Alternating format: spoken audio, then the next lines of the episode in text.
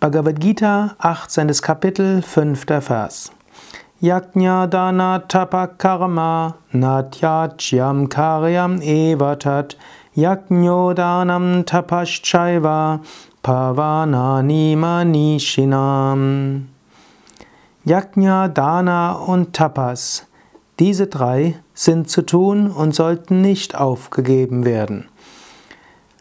Dana, Tapas und Yajna, Opfer geben und Askese, läutern den Weisen. Also unter den vielen Dingen, die es zu tun gibt, gibt es drei Dinge, die man, auf die man nicht verzichten sollte.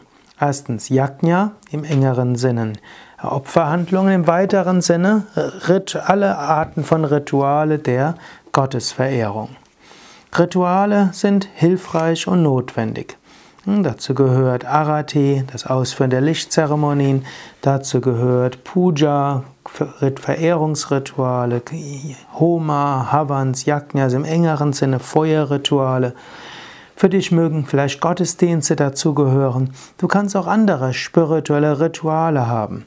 Auch die Jahreszeitrituale gehören dazu. Vielleicht hast du eine bestimmte Weise spirituelle Feiertage zu begehen oder auch deinen Geburtstag, den Geburtstag deiner Kinder oder deiner Liebsten.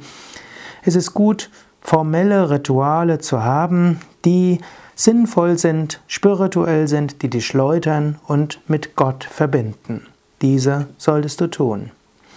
Dana ist das zweite, was zu tun ist.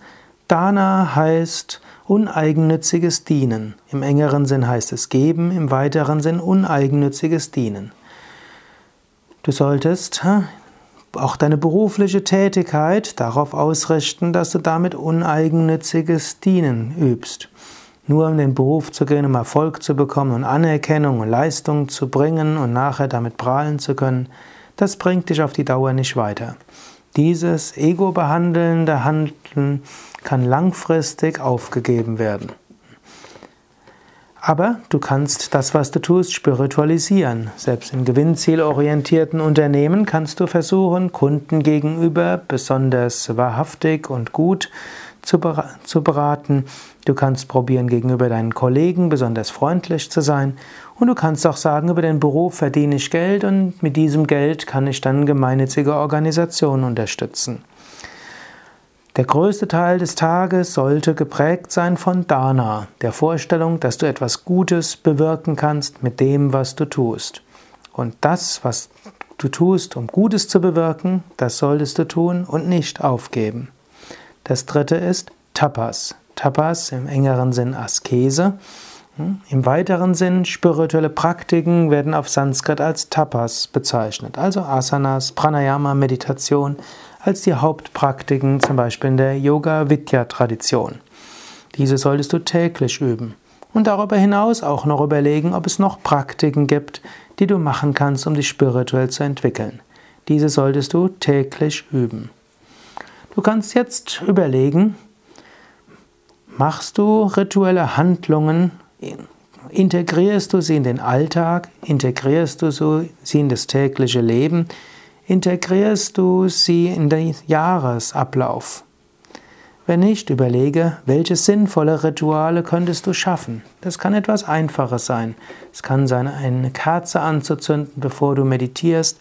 Es kann sein, abends, wenn du von der Arbeit kommst, dich vor einem Altar zu verneigen.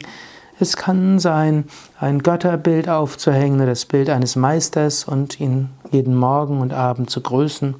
Es können komplexere und einfachere Dinge sein, aber mache jeden Tag etwas, was eine rituelle Form der Gottesverehrung ist.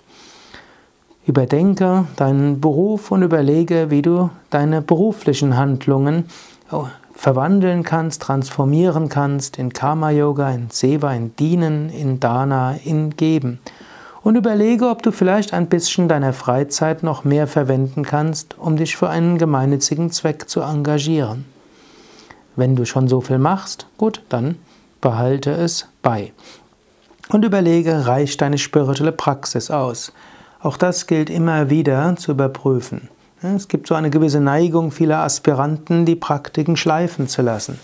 Mache das nicht. Entwickle deine Praktiken immer wieder weiter. Überlege, Übe ich ausreichend Meditation? Übe ich ausreichend Pranayama? Übe ich ausreichend Asanas? Studiere ich die Schriften regelmäßig?